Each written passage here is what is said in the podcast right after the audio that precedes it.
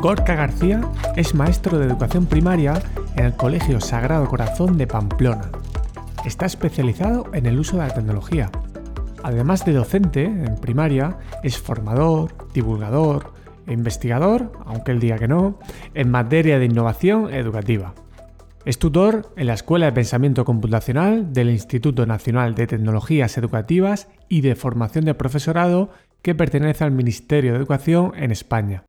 Es autor del blog Refuerzo Virtual y el invitado en este nuevo episodio del podcast de EduHacking, un espacio para saber más sobre aprendizaje, enseñanza e investigación en un mundo digital. En la entrevista hablamos especialmente sobre el pensamiento computacional desenchufado, viendo sus posibilidades, ejemplos de actividades y citando varios recursos prácticos. Gorka comparte generosamente sus muchos conocimientos y su filosofía de trabajo, que se puede ver claramente reflejada en el movimiento de robótica por la igualdad, que como podrás escuchar en la entrevista, puede que formes parte de él sin saberlo. Otro de los regalos que nos hace Gorka en esta entrevista es contarnos directamente sus referentes, así como su experiencia en la formación permanente del profesorado en varios temas, en concreto también del pensamiento computacional. Como estoy deseando que escuche la entrevista, Cierro ya esta introducción al episodio y dejo que disfrutes de Gorka García, sin duda una de las personas más majas de la red. Muy buenas, Gorka, bienvenido al podcast. Buenos días, José Luis, ¿qué tal?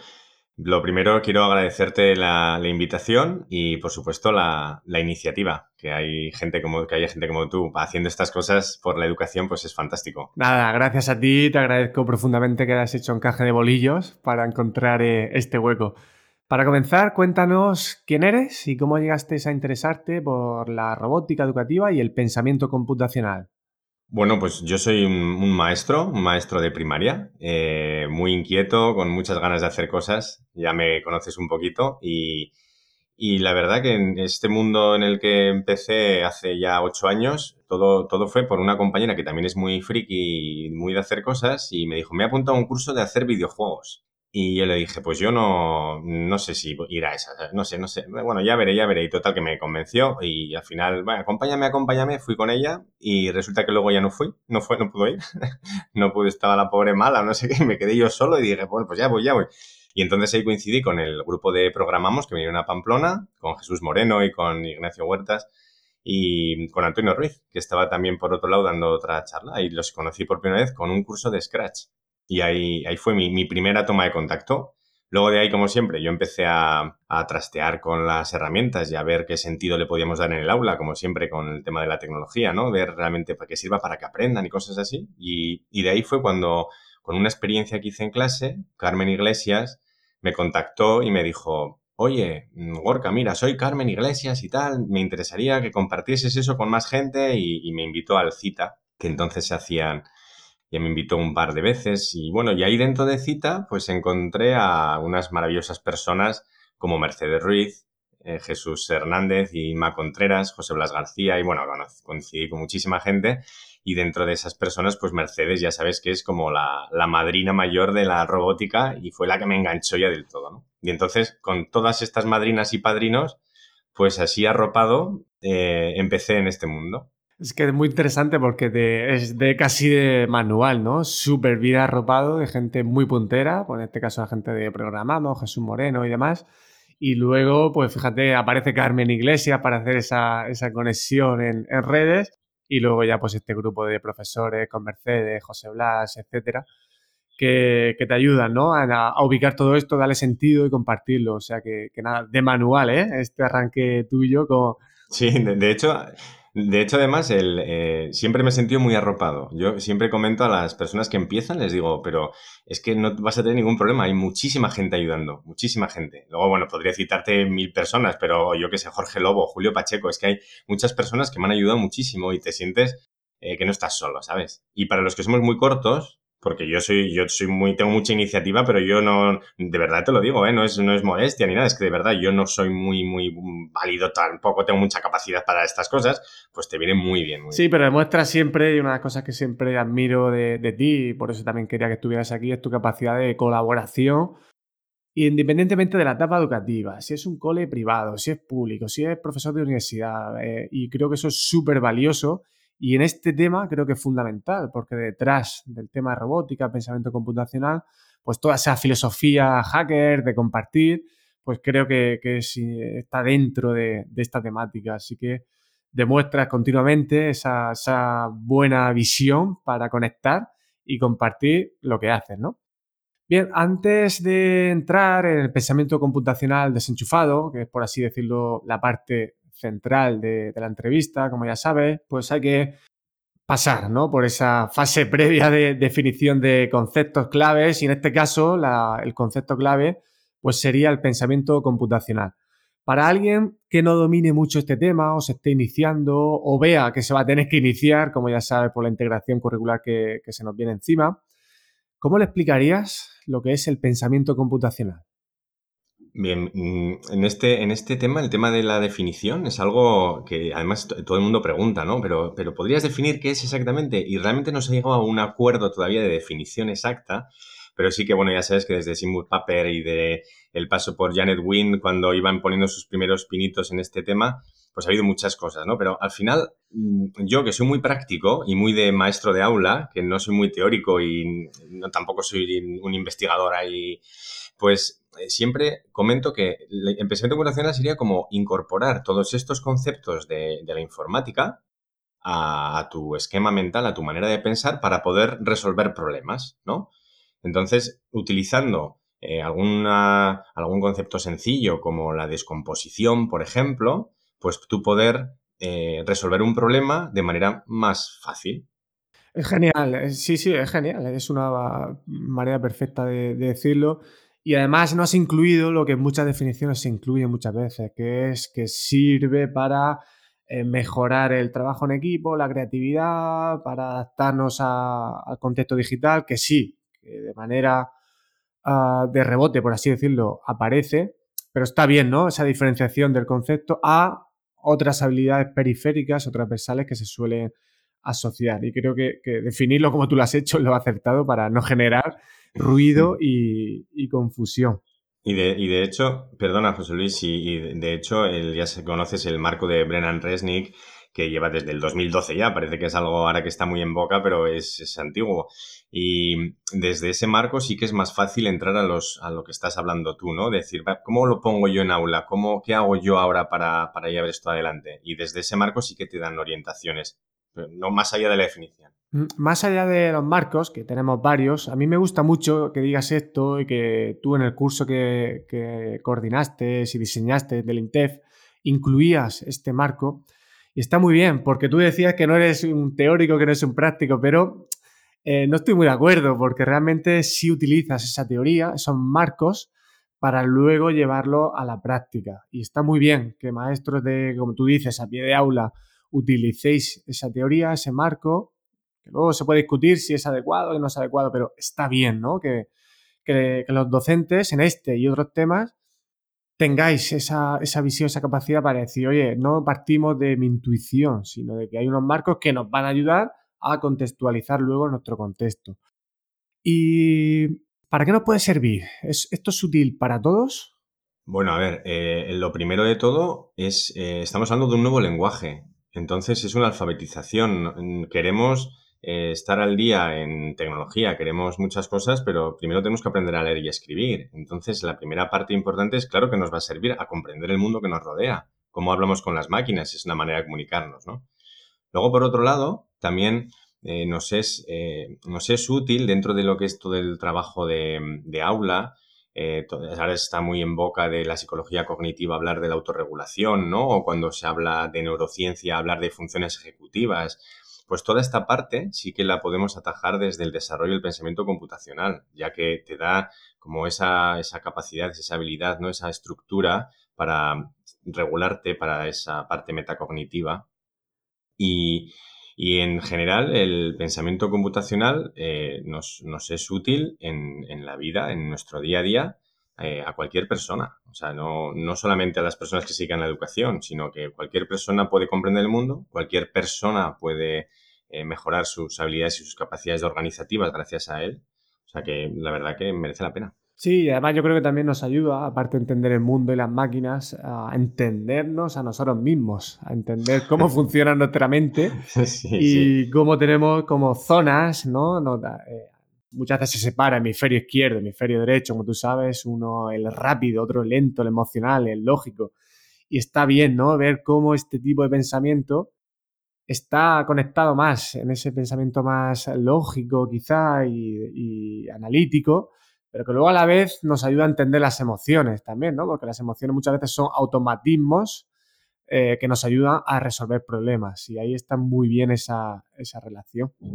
Bueno, de hecho, ahora que hablas de, emociones y eh, una de las cosas que tiene el pensamiento computacional que, eh, sirve es el valorar el proceso el, es el tema del error y que tenemos siempre con tanto miedo a hacer las cosas mal. Y los niños y las niñas en clase es que tienen que hacer las cosas mal, es que tienen que fallar. Y ese miedo que hay desde siempre a tener que hacer todo bien, pues el, pensamiento computacional realmente eh, está muy centrado en el proceso, no en el final solo, sino en, el, en cómo he llegado, en que se sea eficiente, que esté ordenado, secuenciado, todo muy bien. Entonces, claro, aquí sí que hay una parte emocional de decir, fíjate, gracias a esto estoy aprendiendo a, controlarme emocionalmente para, para aprender que el error es bueno. Sí, a mí me encanta esa, idea y creo que progresivamente le damos más valor al error. En el episodio 5 con Cristian Negre hablábamos con temas de juegos de escape educativos de la importancia del error, es decir, de, de dejar un poco a los estudiantes que se equivoquen, ¿vale? De manera casi planificada para que ellos te demanden, que te pidan, porque es ahí cuando ellos van a querer aprender y seguramente realmente te van a escuchar. Y este tema, como tú dices, da pie a que se cometan errores continuamente y a normalizar los errores y a entender que los errores pues, son parte de, ese proceso que, tú comentabas. Sí, y, nosotros, como profesores, también me hace, me acabo de recordar hablando contigo que eh, Oscar Recio Col, creo que le conocerás de redes sociales, es un, crack, un profe fantástico, y coincidí con él en, uno de los eventos donde teníamos que impartir unas ponencias uno cada uno de, sobre estos temas, cada uno de su ámbito. Y, una de las cosas que me dijo es que le había gustado mucho escucharme, que lo mío, eh, lo que yo comentaba, no siempre funcionaba y que había compartido mis fallos y mis errores en el proceso. Que no era como, os vendo esto, mira qué maravilla, qué guay todo, sino que no, no, que esto falla. Y me, me comentó eso y lo tengo muy grabado porque es que se valora entre nosotros también. Claro, porque muchas veces contamos y vemos a gente maravillosa que hace cosas estupendas, pero eh, no sabemos los errores que han tenido. Y cuando alguien que es estupendo en un área te cuenta cómo empezó algo y cómo se equivocaba, yo creo que nos relajamos también y nos damos cuenta de que aquí todos nos equivocamos y es que no lo cuenta porque no quiere, porque no le apetece, pero no significa que no se esté equivocando. A mí, por ejemplo, con esto del podcast y demás, pues me gusta mucho luego también escucharme para ver mis propios errores. Y cuando escribimos y luego nos releemos a nosotros mismos, o cuando hacemos un vídeo nos vemos, cuesta, pero es que ves los errores y, bueno, es que esto es, es, algo que ya sabíamos desde hace tiempo, pero que cada vez más lo estamos normalizando. Creo que somos de una generación en la que el error se penalizaba mucho y, cuando estábamos sentados en las escuelas, pues teníamos miedo a, equivocarnos. Y creo que, bueno, pues estamos corrigiendo también Así es. Este, este tema. Eh, y el papel de la programación, Gorka, que creo que este tema muchas veces, eh, yo, por ejemplo, hablando de errores, pues me acerqué a todo este mundo pues directamente con Scratch. Y creo que pues, no soy un caso atípico, sino que la mayoría probablemente nos hemos acercado primero con la programación y luego hemos visto que, bueno, pues espérate que esto hay que trabajarlo de manera más global. ¿Qué papel juega la programación? Porque es importante diferenciar que programar no es igual a pensamiento computacional, pero ¿cuál es el papel que tiene o, qué es? También para que que no sepa, eh, que nunca lo haya hecho, ¿qué es? Bueno, realmente todos nos hemos acercado así, yo creo. Ya te he contado mi inicio y mis inicios fueron realmente aprender a hacer videojuegos con Scratch. Y tampoco, tampoco está mal, ¿no? Dentro de lo que es iniciarse, pues bueno, no es la mejor manera, pero tampoco una vez que, hay personas con ganas de aprender, pues no hay que frenar. Pero sí que es verdad que la, programación en sí es una competencia instrumental, ¿no? Es nosotros hablamos del pensamiento computacional como una habilidad, como tu capacidad, eh, tu proceso mental, y luego ya eh, tú tienes buena capacidad, pero tienes que demostrarlo, tienes que, oye, voy a demostrar que soy competente escribiendo, ¿no? Entonces, mira, pues tengo una competencia de escritura que te pasas, mi competencia instrumental es muy buena. Y por otro lado, tengo buena capacidad. En este caso, lo que intentamos es desarrollar esa capacidad, esa habilidad en las niñas y en los niños para que luego puedan ser competentes programando. De manera que separamos, claro que no es lo mismo, por supuesto, es diferente el pensamiento computacional de la programación. Hablamos de cosas distintas, ¿no? Una cosa es más proceso mental y otra cosa es una competencia más instrumental. Pero sí que eh, ayuda, el hecho de programar sí que ayuda a desarrollar, lógicamente. Si, tú estás escribiendo mucho, al final, quieras que no, eh, vas integrando nuevos esquemas, vas integrando nuevas sintaxis o gramáticas nuevas dentro de cualquier idioma, ¿no? De hecho, ahora pues pasa un poco la a veces, no sé si es tu percepción también, la tendencia contraria, ¿no? De que no, no, es que no hace falta programar para desarrollar pensamiento computacional. Y yo viendo los estudios que se van publicando, pues eh, tampoco opino de esa manera. Creo que la programación, eh, incluso si es con robots físicos directamente, es el punto, yo diría que clave, ¿no? Para que se pueda desarrollar ese pensamiento computacional, que no es requisito quizá pero creo que si no llega esa programación con robots, creo que no terminaremos de dar un empuje potente a ese pensamiento computacional, que como veremos hoy con el desenchufado también lo estamos iniciando, pero seguidamente entiendo que deberíamos también incluir esa parte de, programación. Mm, es el sentido, el sentido que tiene, ¿no? Yo no puedo pensar en un nuevo lenguaje si luego no voy a programarlo. Claro no escribir. Sí, creo que ahora hemos cogido un poquito más de orden, pues hemos puesto antes ese pensamiento computacional desenchufado, luego Scratch, eh, Code.org, luego los robots, creo que tenemos un poco más de orden en secuencia.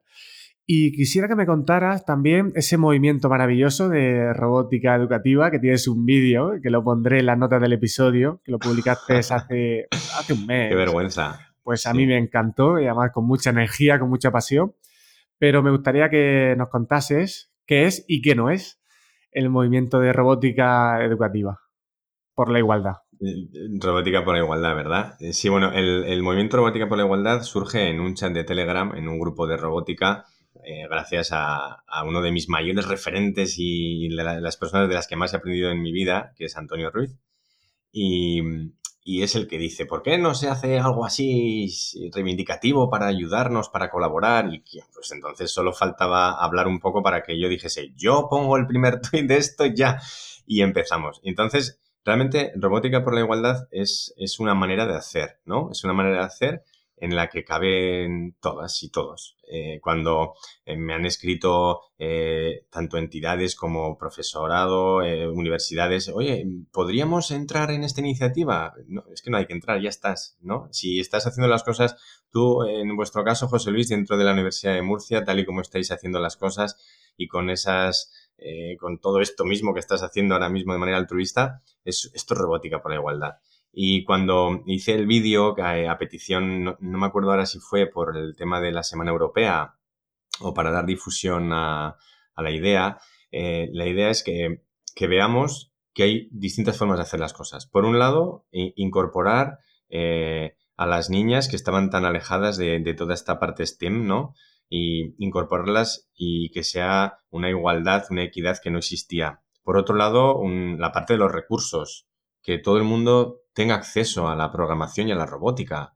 ¿Por qué si no tienes recursos tú no vas a poder programar un robot? Pues vamos a ayudarnos, vamos a compartirlos. Nacen los kits viajeros de Disparrop donde se van compartiendo experiencias y no tienes que comprar el material, ¿no? Eh, nacen los recursos de formación. ¿Por qué si tú no sabes yo no te puedo enseñar? Pues yo te enseño y, no te cobro. No estamos en plan aquí para, para ganar dinero con esto. Estamos para compartir y que crezca y que llegue a todos, ¿no? Eh, estamos para cambiar eh, la visión de esa que tenemos de, la brecha, la brecha digital de, las personas mayores, de ayudar a, que otras generaciones se incorporen y por qué no hacer pequeñas, eh, pequeños proyectos, por ejemplo, de aprendizaje y servicio, donde nuestros alumnos y nuestras alumnas puedan compartir lo que saben con, otras generaciones, ¿no?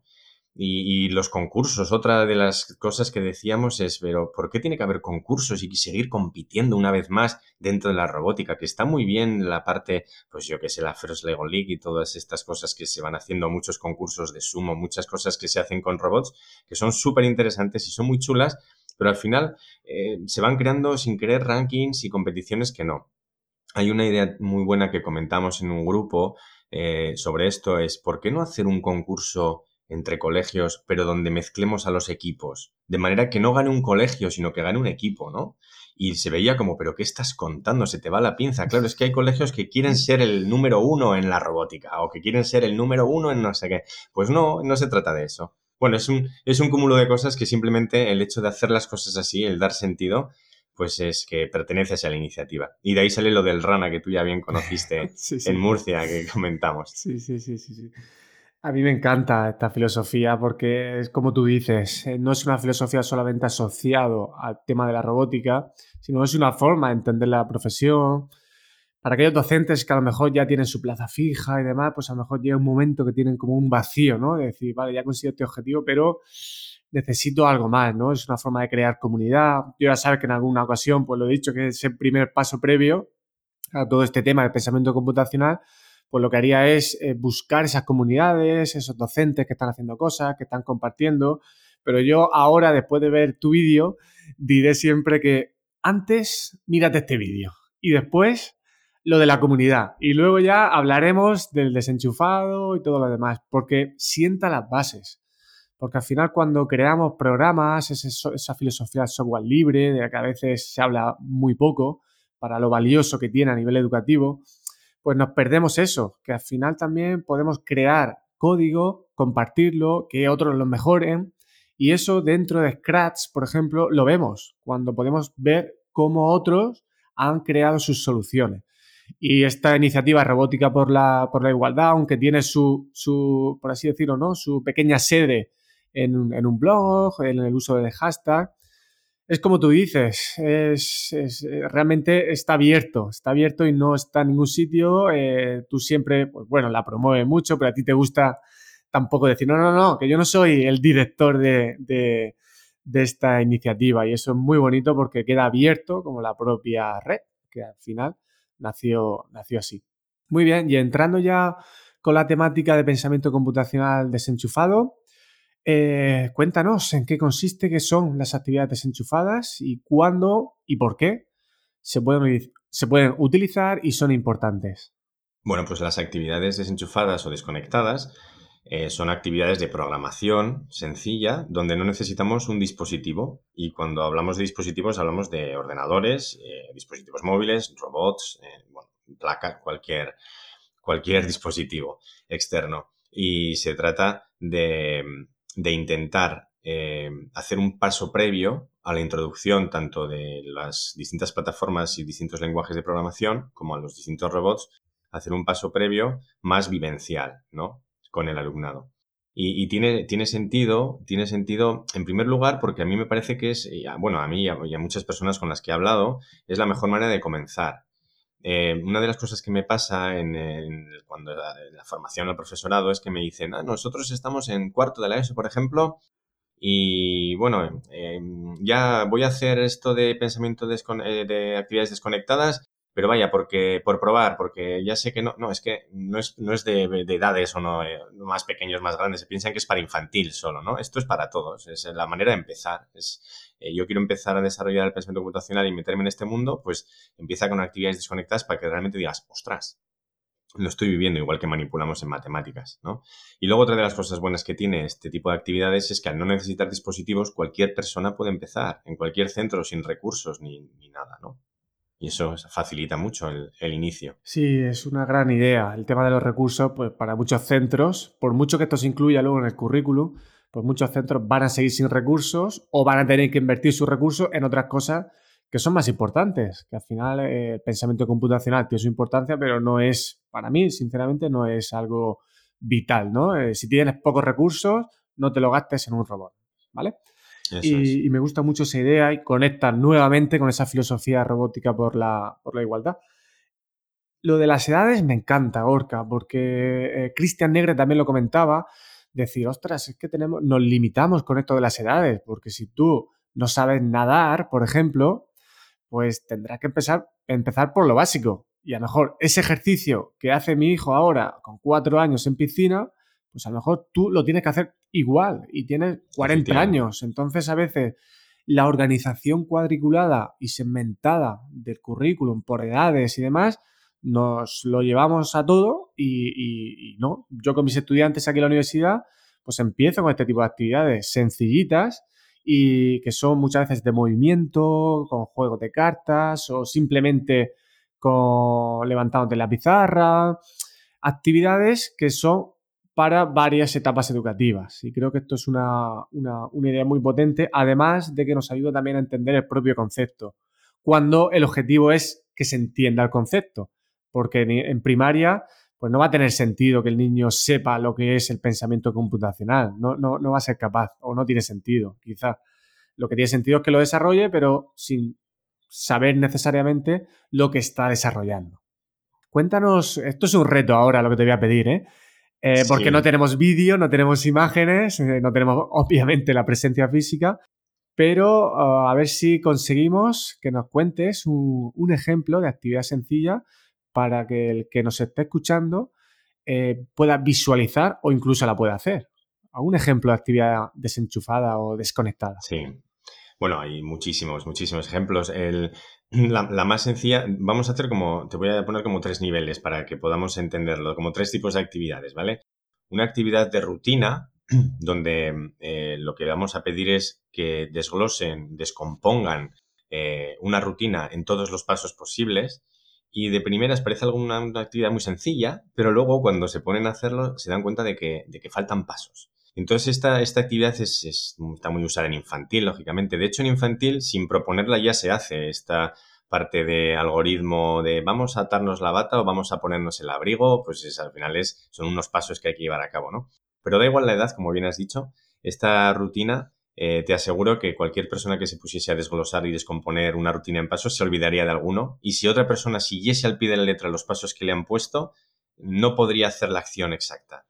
De hecho, hay un vídeo muy gracioso ahora que estaba, hace tiempo que salió, pero está saliendo otra vez de un papá que está con su hija eh, intentando untar mantequilla en un sándwich y el bote está cerrado y resulta que en las instrucciones no pone abre el bote y entonces es divertidísimo como, como en ese vídeo se ve, ¿no? Luego hay otra, otro tipo de actividades que es donde metemos pues eh, la parte del espacio, el tablero. Entonces aquí una vez que metemos espacio y tablero, em, digamos que metemos un código, ¿no?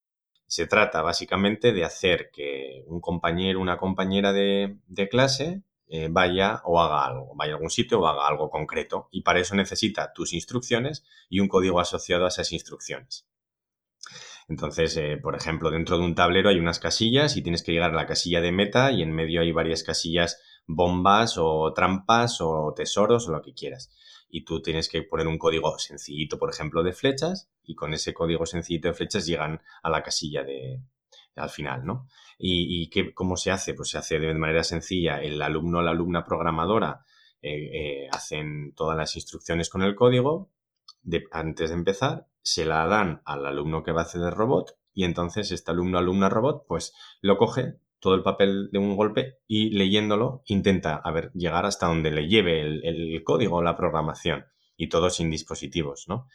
Y un tercer ámbito es eh, la parte de, de, hacerlo saliendo un poco más del tablero, hablar de inteligencia artificial, por ejemplo, intentar comprender la inteligencia artificial desde las actividades desconectadas también, ¿no? La inteligencia artificial al final simplemente es hacer que un algoritmo vaya eh, creciendo, vamos eh, aprendiendo constantemente conforme nos van surgiendo nuevos, eh, nuevos retos, pues tengo un nuevo aprendizaje y eso es muy fácil de hacer. Hay una actividad muy chula en, el, en la página del INTEF que habla de las imágenes, de reconocimiento de imágenes. Entonces se van presentando imágenes, se van viendo qué rasgos tienen y según esos rasgos luego te pone una imagen y tú dices pues qué es y qué no es, ¿no? Y la actividad más chula de todas, que es la que más recomiendo, la que siempre recomiendo para empezar, que tú la conoces muy bien, que es la de los vasos, que se llama Mis amigos robots, es la, la más completa, ¿no? Y la de los vasos es simplemente en grupitos de cuatro o cinco, pues una persona del grupo eh, sale del grupo, los otros del grupo crean una estructura con vasos de plástico y luego cuando la han creado mm, hacen la programación para llevar eh, cada vaso a su sitio. La persona que ha salido fuera entra al grupo, le dan la programación y con todos, como una torre de vasos, tiene que crear la estructura siguiendo ese código. Y se ven cosas muy, muy chulas y muy curiosas.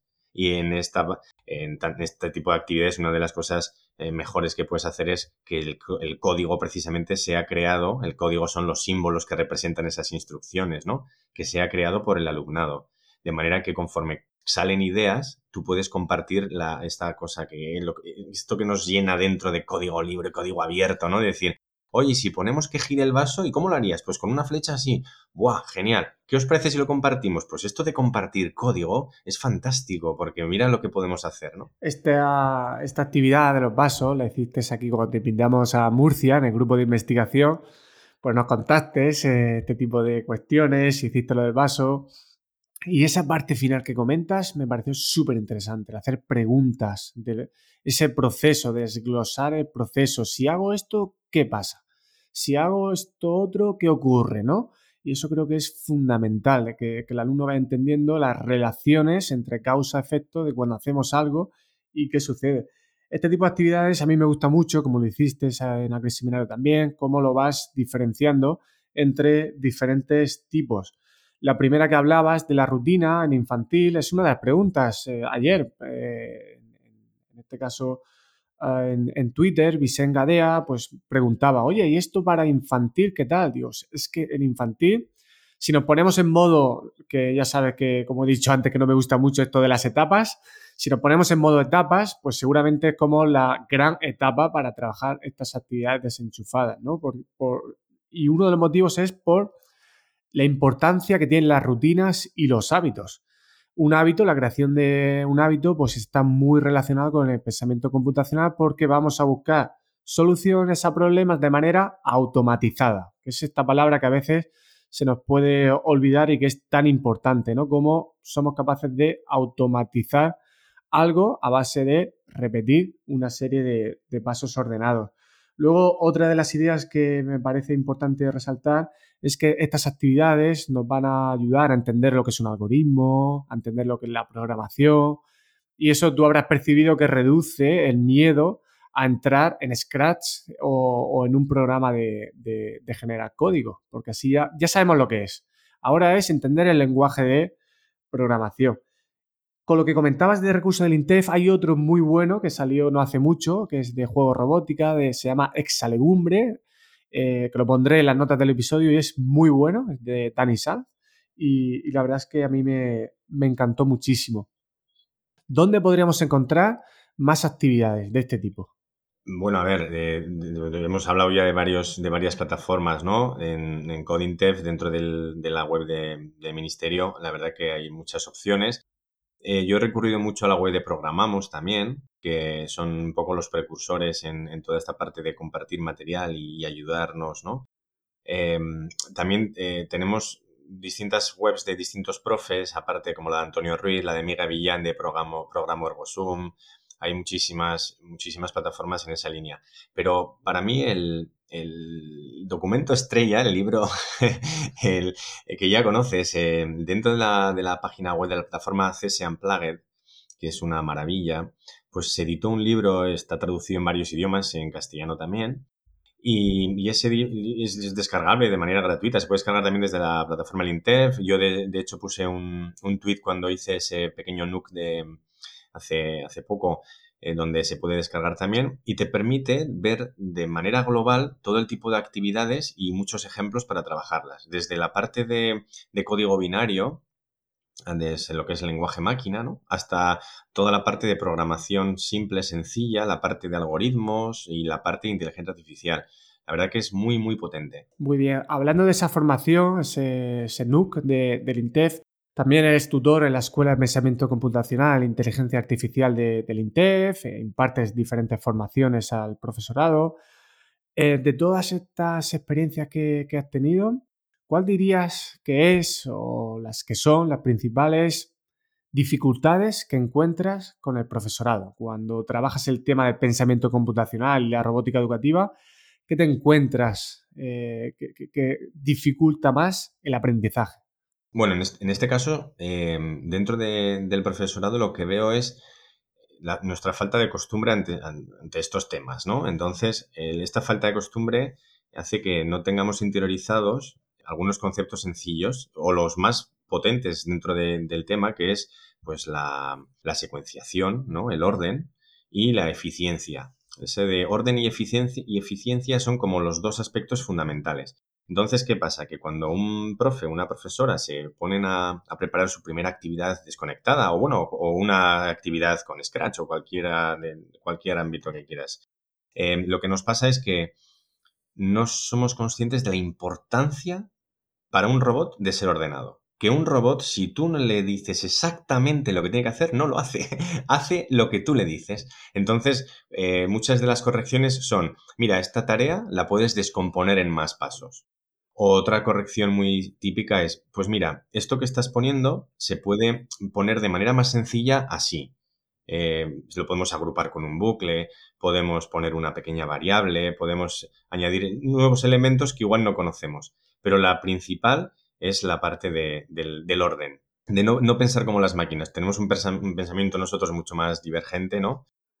Y, no somos capaces de ver que la máquina necesita todo. De hecho, una cosa muy graciosa, cuando pongo en las formaciones presenciales, cuando había presenciales, el ejemplo de los vasos, em, en los grupos, eh, al igual que los niños en clase, el profesorado coge los vasos, va colocando la estructura, va moviendo, por ejemplo, pues flecha a la derecha cinco veces, pum, pum, pum, pum, coloca el vaso y directamente su mano vuelve al mazo donde están los vasos. Es un robot no lo hace, porque hay que decirle que tiene que volver.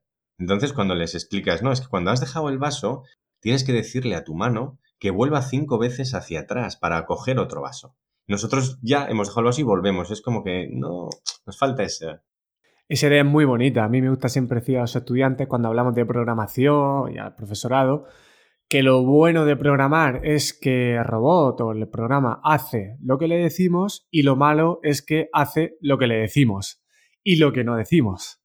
Entonces, esta idea es súper importante para muchas cosas. A mí, que ya sabes que, dedico gran parte de mi tiempo a investigar, pues en la investigación una de las ideas básicas es esto, el ser riguroso, el ser ordenado y el describir lo que has hecho para que se pueda replicar una investigación.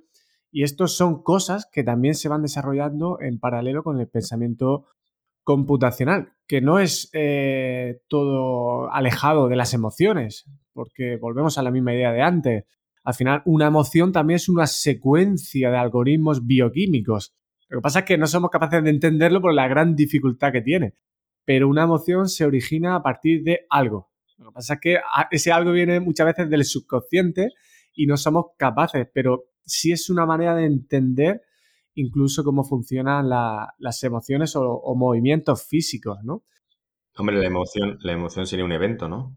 Claro, claro. Entonces, al final también es una manera de entender eso, no solamente cosas que parecen asociados a, procesos de, algoritmos cerrados que, que, son inflexibles, sino al contrario, que también son flexibles, pero llevan unos algoritmos asociados.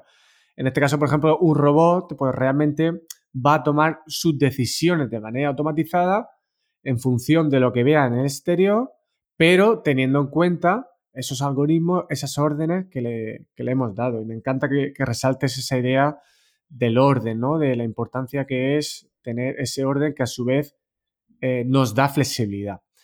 ¿Y de ¿qué, has aprendido? ¿Qué destacarías del curso de este NUC eh, de iniciación de actividades desconectadas para el aula del INTEF? ¿Qué es algo que, has percibido, que has aprendido de, realizar esta formación en concreto? Porque ahí pedías actividades eh, desenchufadas que no sé si habrás podido ya supervisarlas, no sé en qué momento está el, curso, pero bueno, con lo que llevas hecho, ¿qué has aprendido?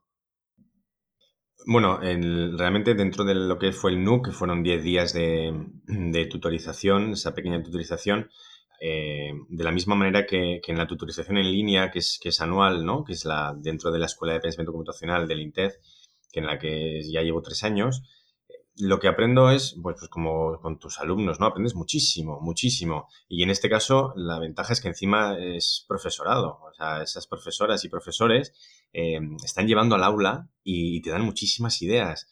Y no solo ideas, sino que, como hemos hablado antes, pues, eh, ¿qué no funciona o qué, dificultades pueden encontrar, ¿no? Entonces, a mí me choca mucho y me gusta mucho ver eh, los cambios que hacen, las adaptaciones que realizan el profesorado que trabaja con, alumnado con discapacidad, ¿no?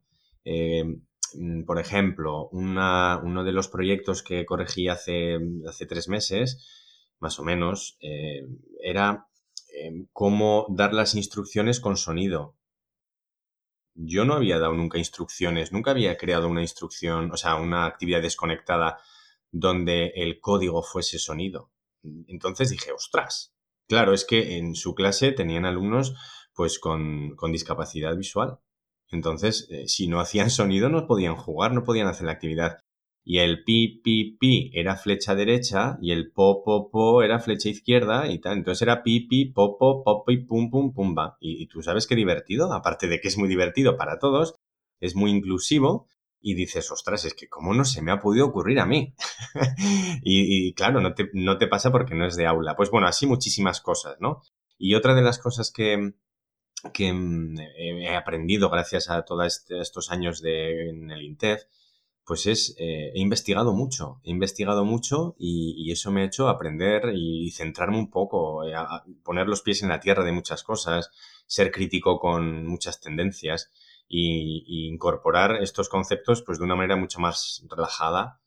A mí me gusta mucho cuando docentes que no hacéis esa investigación de publicación, de, proyectos, de investigación, por así decirlo, de más científicos, pero que habláis mucho de la investigación, porque investigar no es solamente publicar y analizar datos.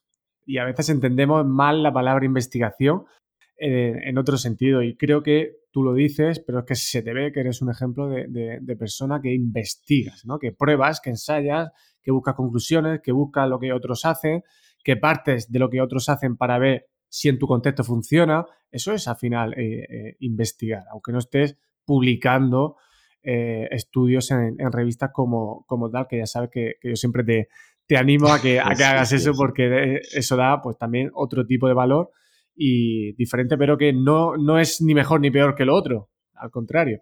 Es... Hombre, nosotros no tenemos, no tenemos tiempo claro, claro, claro, para investigar, pero nos apoyamos mucho en las personas que investigáis y gracias a toda esta evidencia de, de qué funciona y qué no funciona, bueno, dentro de todo lo que podemos encontrar, pues nosotros estamos muy apoyados también.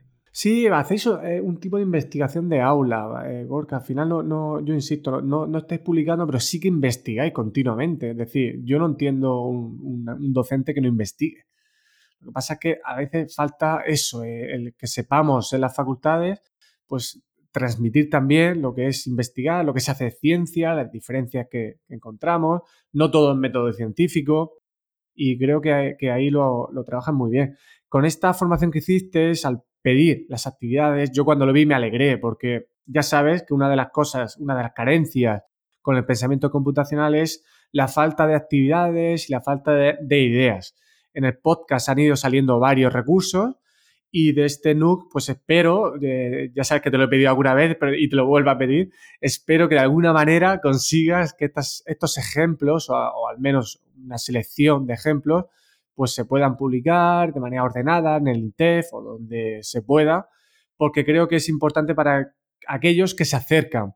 Al final me gusta decir siempre que cuando empiezas en algo en lo que estás perdido, ver ejemplos ayuda mucho. Pero no para que, para que utilices el ejemplo tal cual en tu aula, sino para que empieces a formarte y luego busques tus propias actividades adaptadas. Entonces, ojalá esos ejemplos que seguro habrán salido muy buenas ideas, puedan quedar luego en, abierto. Sí, hay una selección en, dentro de la plataforma del INTEF, hay una selección de, estos recursos. De hecho, se hace una publicación del NUC con tres, con una selección de los tres recursos que te parecen un poco más adecuados. Y esas selecciones vienen muy bien para lo que dices, para coger ideas. Y luego en, el, en uno de los tweets dentro del, del periodo del NUC, el programamos contestó con su enlace a, un montón de recursos de profes donde compartían sus experiencias de pensamiento computacional. Material hay mucho material, ¿eh? Y el estrella que te he comentado, el, realmente lo del CSE Unplugged del libro este es espectacular. Sí, sí, sí. Yo también considero que hay ya suficiente para cubrir esa fase inicial y luego ya que cada docente pues vaya creando sus propias actividades. Muy bien, Gorka, por pasar ahora una ronda de preguntas de respuesta rápida, vamos a comenzar con una idea que voy a poner en marcha contigo, la segunda, la segunda parte de esa idea, y es, te voy a pasar una pregunta del anterior invitado, Dani Sanz, de Juego Robótica, para que eh, puedas responderla. Pues, bueno, tú sabes que a mí me gusta mucho Paper. Entonces, Paper, en, una, en uno de sus ponencias, ¿no? Decía, imaginaba cómo, cómo iba a ser el futuro, ¿no? Bueno, él siempre decía, el futuro será así. Bueno, acertó muchas cosas y en la mayoría falló. Pero parece mentira todo lo que, lo que él veía antes, ¿no? Luego lo lees 40 años después de 50 y dices, madre mía, ¿cómo este hombre podía ver esto? Entonces, yo sé que, es un acto de equilibrio para un profe de primaria, pero ¿cómo ve, él ¿Cómo ve un aula de primaria para el año 2030, por ejemplo? ¿Cómo, cómo, será, ¿Cómo será eso? Y luego, bueno, si vais a hablar del pensamiento computacional desenchufado, pues yo es que en ese tema siempre digo, bueno, las matemáticas, o sea, el razonamiento matemático lógico, que siempre, no sé, para mí siempre ha sido lo mismo, pero a lo mejor estoy equivocado. Pues no sé, a lo mejor él también nos puede, nos puede decir esas diferencias, ¿no? Entre, entre el pensamiento matemático lógico que siempre hemos trabajado y, ese pensamiento computacional. Cuéntanos, Gorka, ¿cómo ves el aula en 2030? Vaya, vaya pregunta te ha hecho el amigo Dani, ¿eh? Bueno, bueno, eh, comparar, además mi respuesta con la de Simur Paper es, es muy, muy divertido. Eh, a ver, el, mismo, el mismo Paper de, criticaba, estaba como muy quejoso siempre con que no se evolucionaba nada, ¿no? Y que después de no sé cuánto tiempo seguía todo igual. Pues yo creo que estamos igual. Yo creo que desgraciadamente sigue igual. Y como decía mm, Dani, ¿has dicho? Sí, Dani Sanz. Sí, como decía Dani, eh, dentro de nada, en el 2030 yo creo que vamos a seguir igual. Desgraciadamente seguiremos igual. Quizás se hayan integrado nuevas tecnologías en el aula a nivel de aparatos, ¿vale? Pero yo creo que vamos a seguir parecido. Y luego la, la, otra pregunta, la parte de matemáticas, es que a mí me encanta la didáctica las matemáticas. Bueno, a ver, esto, eh, eh, todo esto de las palabras es, muy complejo. Toda la parte de pensamiento, razonamiento, pensamiento lógico, pensamiento computacional. Y yo soy maestro de aula. Yo, como bien sabes, no, me dedico a investigar ni, ni, tengo un vocabulario maravilloso. Pero sí que es verdad que puedo, puedo pensar que la, que la matemática tiene ese componente de, relacionar ¿vale? Por darle un plus son muy parecidos tanto el pensamiento computacional, las actividades desconectadas, eh, como el pensamiento lógico, analítico, matemático, son muy parecidos. Pero sí que podría diferenciar que dentro de la matemática eh, relacionar es fundamental y dentro de la parte computacional la, secuenciación, la parte analítica es fundamental. Y me dirá, sí, en matemática también hay analítica. Sí, claro, sí, pero, pero por, sacarle el, punto fuerte de cada uno, la parte analítica, secuenciación, orden que hemos hablado ¿no? dentro del pensamiento computacional y la parte eh, lógica de relacionar eh, dentro de, la, de, las matemáticas. Al final la matemática es comprender y relacionar, ¿no? Sí, de hecho en primaria, como sabes, pues parece que es una de las dos áreas donde se va a incluir el, pensamiento computacional y en parte pues tiene, su lógica como, como comentabas. Y ahora pues, me gustaría que tú lanzases una pregunta a Pencho Rojo, que es maestro de primaria y muy amigo mío. Ahora también actualmente pues eh, formador de docentes para oposiciones. Él trabaja también precisamente el tema de robótica muchísimo, pero con él en el podcast voy a, tratar el tema de la preparación para, una oposición. Me parece que es un tema interesante que a veces eh, se nos olvida que es también formación del profesorado y creo que a veces tiene más impacto que la que damos aquí en las facultades. Y me gustaría que le lanzases una pregunta a él. Vale. Pues le voy a poner dos preguntas, como, como me ha hecho Dani, para dos preguntas para Pench. No, pero son, son muy sencillas, ¿eh? También. no, la primera es, em, ¿qué similitud vería él entre sacarse el carnet de conducir y sacarse una oposición en cuanto a competencia tras, tras el examen? ¿Vale? Sería lo, de, que lo está viviendo de cerca. Y la segunda, me gustaría saber, porque yo ahí estoy fuera de ese mundo de... Estoy dentro de la formación en otro ámbito, ¿no?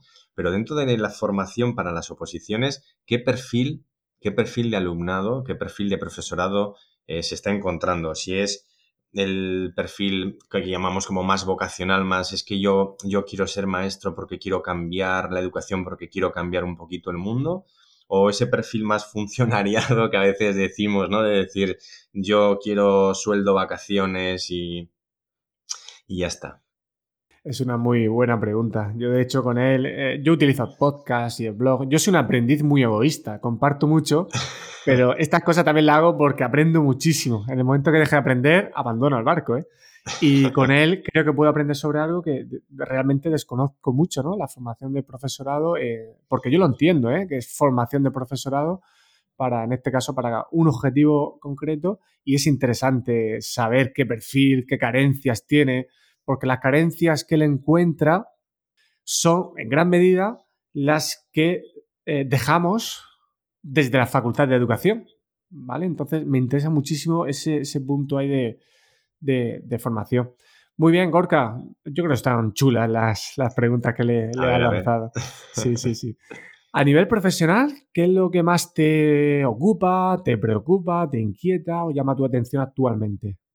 Bueno, em, yo ya sabes que soy un culo inquieto y yo siempre estoy, pues sigo aprendiendo. A mí lo que me inquieta, lo que me gusta es seguir aprendiendo siempre. Por eso intento buscar experiencias, pues en este caso de formación y voy cambiando eh, siempre en mi, en mi, vida ese tipo de experiencias para, para, enriquecerme, como bien estás diciendo tú ahora, ¿no? Em, y bueno, eh, por un lado, esa, esa, es mi inquietud a nivel personal, profesional. Luego, otra de las cosas que tengo en mente es intentar cambiar poco a poco eh, todo este concepto. Me gustó mucho el podcast primero que hiciste con Paz, con tu compañera Paz Prendes, cuando hablaba de, de la pedagogía, la importancia de la pedagogía dentro de la tecnología, ¿no? De, entonces yo tengo una inquietud que es que cuando ves a las personas iniciarse en este mundo, eh, se inician en el mundo del robot motivante, del robot que, que mira qué chulo, qué guay, que mira qué actividad, que voy a programar videojuegos. O sea, que el sentido está como en otro lado, ¿no? Y me parece fundamental el no perder la brújula y, y decir, oye, que estamos aquí para que aprendan, ¿eh? Y que se lo van a pasar bien, seguro, pero que tienen que aprender. Y para aprender tenemos que tener muy claro a dónde queremos ir. Y queremos ir a que desarrollen ese pensamiento computacional, que tengan esa capacidad para luego tener esa otra competencia de la que hemos hablado y, no perder el norte en qué bonito este robot y qué guay si luego lo que hacemos no tiene sentido, ¿no? Que pasa mucho en, Últimamente pasa mucho con, eh, ves los eh, que está muy de moda, las presentaciones de, de Genially, ¿no? Y hay personas que hacen cada currada impresionante, que está genial el curro y la dedicación, pero en el objetivo en sí de Genially, que es fantástico y precioso, realmente luego ves que te lleva solo a un 2x4 y un 5x2 10 dentro del Genially, que no enriquece el proceso, simplemente, bueno, lo hace más bonito, pero no aprenden más gracias a eso, ¿no? Quizás estén más motivados y luego aprendan de otra manera, pero yo sí que tengo esa inquietud de decir, oye, voy a contagiar a las personas que hagan lo que hagan, no dejen de hacerlo, pero que, siempre por medio esté el sentido de que los niños tienen que aprender y, cómo les vamos a ayudar a aprender.